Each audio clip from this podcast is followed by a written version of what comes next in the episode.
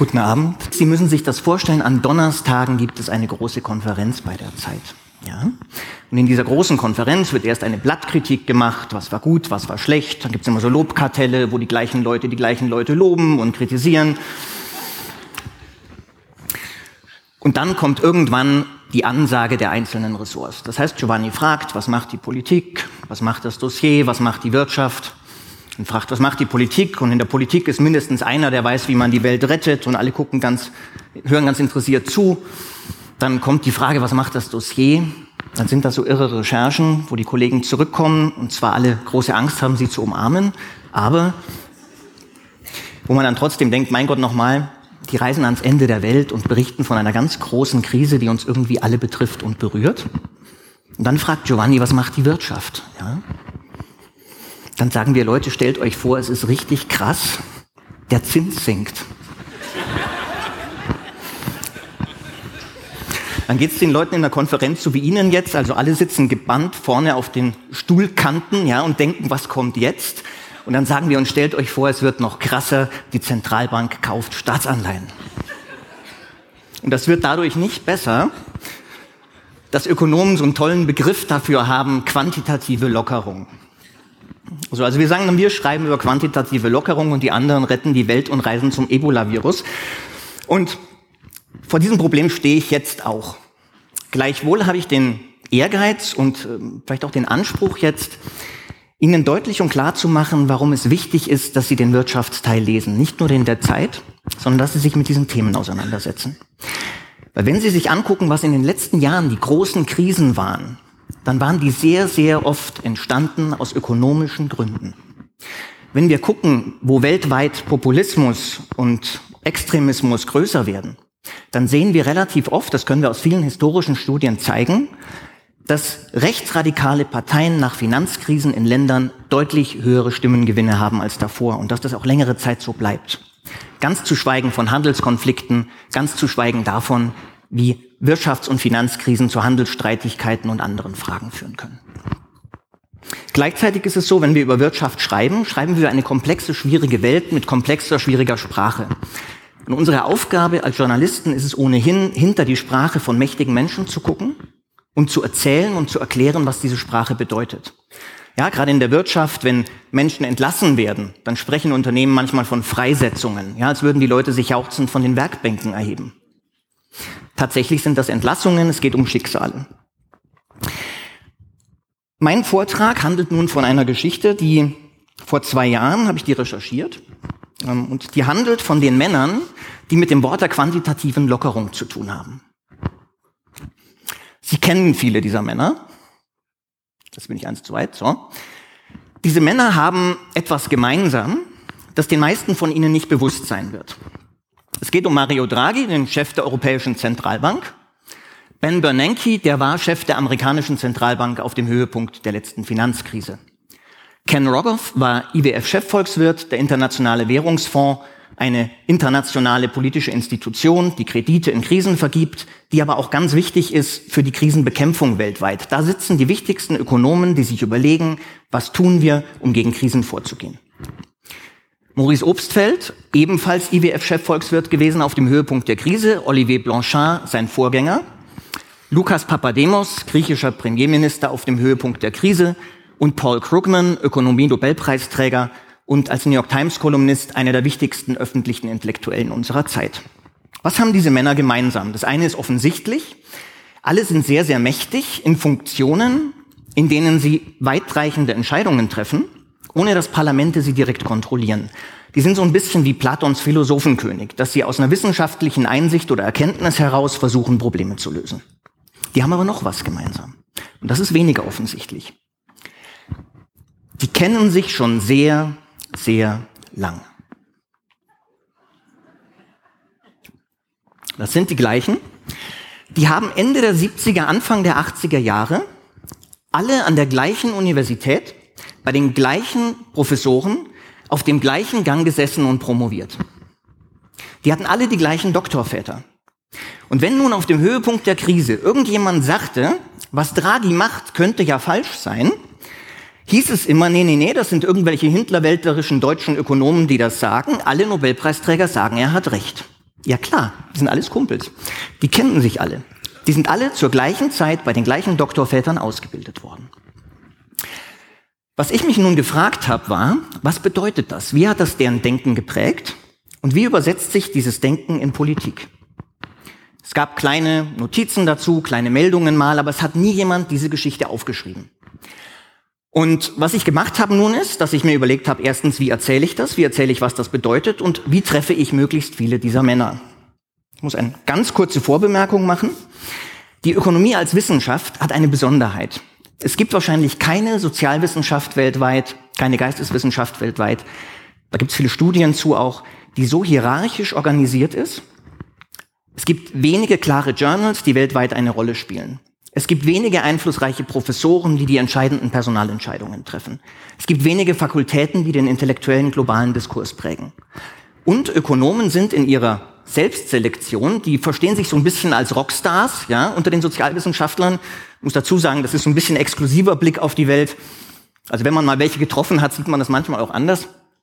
Aber nichtsdestotrotz ähm, gibt es einen sehr berühmten Ökonom, John Maynard Keynes, der schön auf den Punkt gebracht hat, warum ökonomische Ideen so mächtig und wirkmächtig sind. Ja, das Zitat geht, die Ideen von Ökonomen und politischen Philosophen sind, sowohl wenn sie richtig als auch wenn sie falsch sind, mächtiger als allgemein verstanden wird.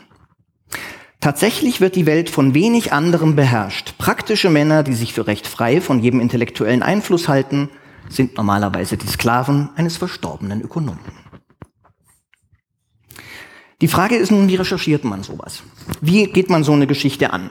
Das Erste, das Sie tun, ist, Sie fangen an, sich Archivmaterial zu besorgen, Sie lesen die Biografien von diesen Leuten, lesen Interviews. Ich bin von Haus aus Ökonom, das heißt, ich habe mich so in deren Werk und Wirken nochmal und die Forschung reingearbeitet. Und dann müssen Sie sich überlegen, wenn Sie die treffen wollen, und das ist bei allen Recherchen, die Sie in solchen Umfeldern machen, Sie müssen sich überlegen, wer hat viel Zeit, wer hat wenig Zeit. Und in der Regel ist es so, dass Sie so ein Thema von außen nach innen erschließen. Das heißt, Sie recherchieren außen rum, Sie lesen sehr viel, Sie treffen erstmal Leute, die man leichter treffen kann. Und je näher Sie der Macht kommen, also je näher Sie Mario Draghi kommen, umso weniger Zeit haben die Menschen. Das heißt, Sie müssen sich gut überlegen, wie munitioniere ich mich schon vorher, dass ich dann in der kurzen Zeit die richtigen Fragen stelle. Das ist auch in allgemeinen, so in politischer Berichterstattung, ist es oft etwas einfacher, weil da die Biografien von Leuten öffentlich sind. Bei Unternehmen ist das etwas schwieriger. Ich hatte zwei Zugänge. Zum einen Lukas Papademos, bei dem ich studiert hatte. Und dann hat mir erzählt, und das war jetzt einer der glücklichen Zufälle, die sich bei Recherchen manchmal ergeben, ein Freund von mir, der am MIT promovierte, dass manchmal Robert Solow, ein großer Ökonom, Anfang 90, Nobelpreisträger, einer der Lehrer dieser Gruppe, manchmal noch zum Mittagessen an die Fakultät käme. Und dann habe ich also diese E-Mail-Adresse mir besorgt und habe Robert Solo geschrieben, ob wir mal sprechen können, und hat er tatsächlich geantwortet. Was aus meiner Sicht ganz lustig war, dass es den wirklich gibt, weil, weil ich im Studium diese ganzen schrecklichen Modelle immer rechnen musste und furchtbar verzweifelt war. Und dann rief er auf einmal an, ein Mann mit einer unfassbar liebenswerten, rollenden Stimme, Anfang 90, hellwach, konnte reden und sich erinnern wie ein Irrer an diese Leute und an das, was diese Gruppe damals zusammengehalten hat. Das ist Robert Solo. Na, jetzt ist er schon wieder weg. Hier ist er. Solo war einer der wichtigsten Ökonomen des 20. Jahrhunderts oder ist es noch immer. Und wenn Sie so eine Recherche machen, dann brauchen Sie zweierlei. Sie brauchen zum einen Hypothesen, die Ihnen helfen, das Thema zu verdichten, und zum anderen so Zugänge zu Leuten. Und was er nun gemacht hat, er hat mir einmal erklärt, damals, als sie diese ganzen Studenten ausgebildet haben, was, was hat das zusammengehalten? Was ist der Glaube dieser Leute gewesen? Was ist die gemeinsame Grundhaltung gewesen? Und er sagte, der MIT-Ansatz ist, die Wirtschaft eher mit dem Ingenieursblick zu betrachten, als mit dem abstrakter Physiker. Wenn die Maschine nicht funktioniert, dann muss man herausfinden, warum und dann versuchen, das defekte Teil zu reparieren. Das heißt, die glauben, man kann die Wirtschaft reparieren. Das ist eine ganz wichtige Spur. Das war dann meine Arbeitshypothese. Und außerdem hat er mir dann am Telefon die Einzelnen so ein bisschen charakterisiert. Ja, dann fragte ich, wie war denn der Draghi so? Dann sagte er, ach, der Mario, ach, der war charmant und intelligent und das kommt selten zusammen. Dann sagt er über Lukas Papademos, den griechischen Premier, mein Gott nochmal, wenn alle Griechen so organisiert wären wie Lukas, dann hätten die weniger Probleme. Ja? Und dann muss man eben rausfinden im Laufe so einer Recherche, was ist wichtig, was ist weniger wichtig, sich von Sachen trennen und anfangen, diese Leute zu treffen, die man treffen will. Was mir dann geholfen hat, war, dass ich mich auf Solo beziehen konnte, den Lehrer. Ich konnte dann Mails an die Leute schreiben und sagten, Solo hat gesagt, ich soll mich melden. Und das half, ja. Also ähm, passiert mir seltener, dass man so sagen kann, der Nobelpreisträger äh, hat mir deine E-Mail-Adresse gegeben, Mario, und ähm, ich würde mich freuen, wenn wir uns kurz unterhalten, ja. Das war tatsächlich so. Ähm, und dann habe ich aber angefangen, und das kommt das von außen nach innen, ja, ich habe dann angefangen mit Lukas Papademos, der griechischer Premierminister war, lang Vizepräsident der Europäischen Zentralbank, ein unheimlich integrer, liebenswerter Mann, der spricht wie gedruckt. Also der kann Sätze anfangen, wenn Sie den interviewen. Ich habe das an Transkript mir angeguckt und dann sagt er, und ich komme dazu in einer Minute und dann können Sie wirklich sehen, am Transkript nach exakt einer Minute kommt er genau da an, was er Ihnen erzählen wollte. Der war herausragend für das erste Gespräch. Ich hatte dann zwei Stunden Transkript, in denen er mir erzählte, welche Theorien damals wichtig waren und wie die so zueinander standen und ob sie in der Krise miteinander telefoniert haben. Er war aber leider auch wie viele Ökonomen ein bisschen langweilig und tröge in der Art, wie er das erzählt hat. Und dann habe ich mich so Einzelnen immer mehr genähert und die getroffen. Gab auch frustrierende Erlebnisse. Es gab Stanley Fischer, der einer ihrer Lehrer war. Der war zu der Zeit, als ich ihn treffen wollte, Vizepräsident der amerikanischen Zentralbank unter Janet Yellen vor zwei Jahren. Also er war einer der letzten unabhängigen Trump-Antipoden. Und ich sollte ihn treffen, bekam morgens in Washington einen Anruf, der Stan hätte jetzt erst am Nachmittag Zeit und am Nachmittag hatte der Stan gar keine Zeit mehr und ich bin da umsonst hingeflogen. Also sowas passiert auch, es ist leider nicht immer alles heldenhaft. Und was dann passiert ist, dass man irgendwann, wenn man diese vielen Gespräche geführt hat, anfängt, Hypothesen verdichten zu können. Und ich habe dann gemerkt, es gibt, was diese Generation betraf, betraf, Ken Rogoff hat mir das erklärt, die waren damals Ende der 70er nicht wie heute ein dominanter intellektueller Spieler, sondern die waren eine marginalisierte Minderheit. Das waren, wenn man so will, die Erben von Keynes, die Erben desjenigen Ökonomen, der glaubte, wir können das alles steuern.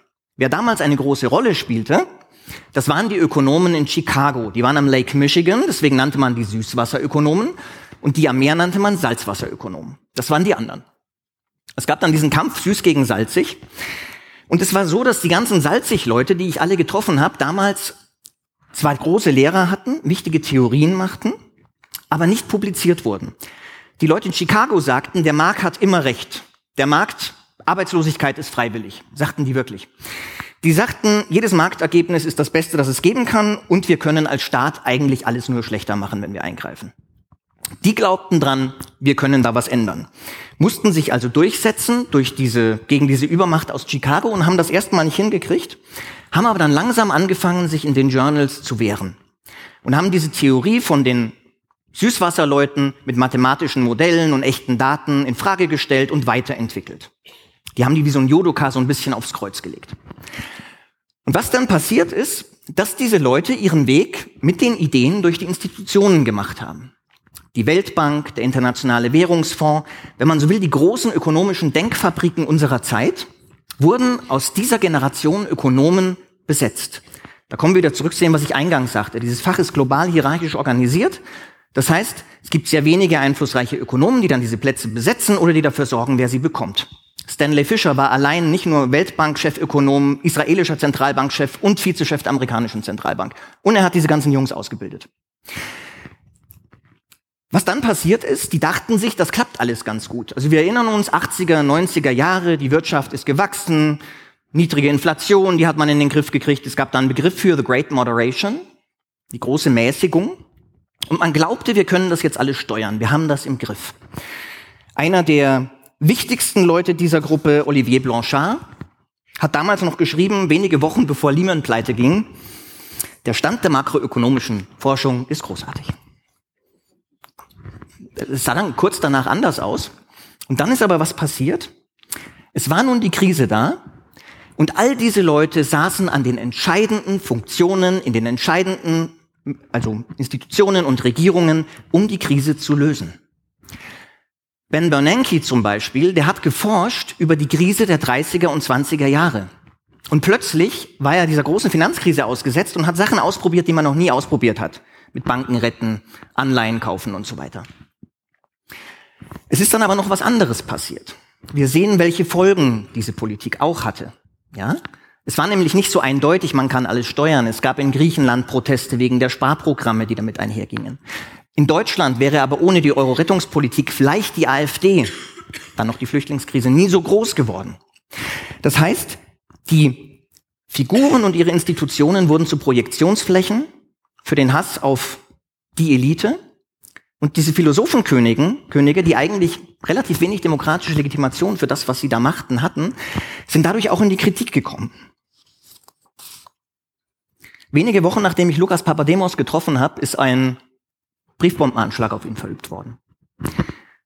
Wir haben am Wochenende, habe ich ihn nochmal gefragt, wie es ihm geht äh, für heute Abend. Er, ähm, dem geht es gut, der fährt wieder auf verschiedene Veranstaltungen und, und ist wieder bei der Europäischen Zentralbank und jetzt wird ja sein Mario verabschiedet und also dem geht es wieder gut. Aber man sieht dass also in Griechenland selbst, er war eigentlich einer der wirklich Guten. Er wurde zum Gesicht dieser Austeritätspolitik. Aber er war eigentlich einer von denen, die es überhaupt geschafft haben, dass das nicht alles explodiert ist. Nun, was folgt daraus? Ja, ähm, ich möchte gerne zwei Antworten geben. Zum einen einmal kurz sagen, was aus den Leuten geworden ist. Äh, Robert Solo, vielleicht zuallererst, der alte Herr, der ist zu unserem Treffen damals mit 93 mit dem Auto gekommen. Wir haben uns dann getroffen, ja. Und äh, letztes Jahr war ich dann wieder dort und habe ihn getroffen zum Mittagessen und dann fragte ich ihn, ob er noch Auto fährt und dann sagte er, ja, ich fahre noch Auto, aber am Ende des Jahres würde die, äh, der Leasingvertrag auslaufen und dann würde er wahrscheinlich Uber nehmen. Ähm, es ist 95. Bei den anderen, Mario Draghi, wissen wir, dass der bald aufhören wird.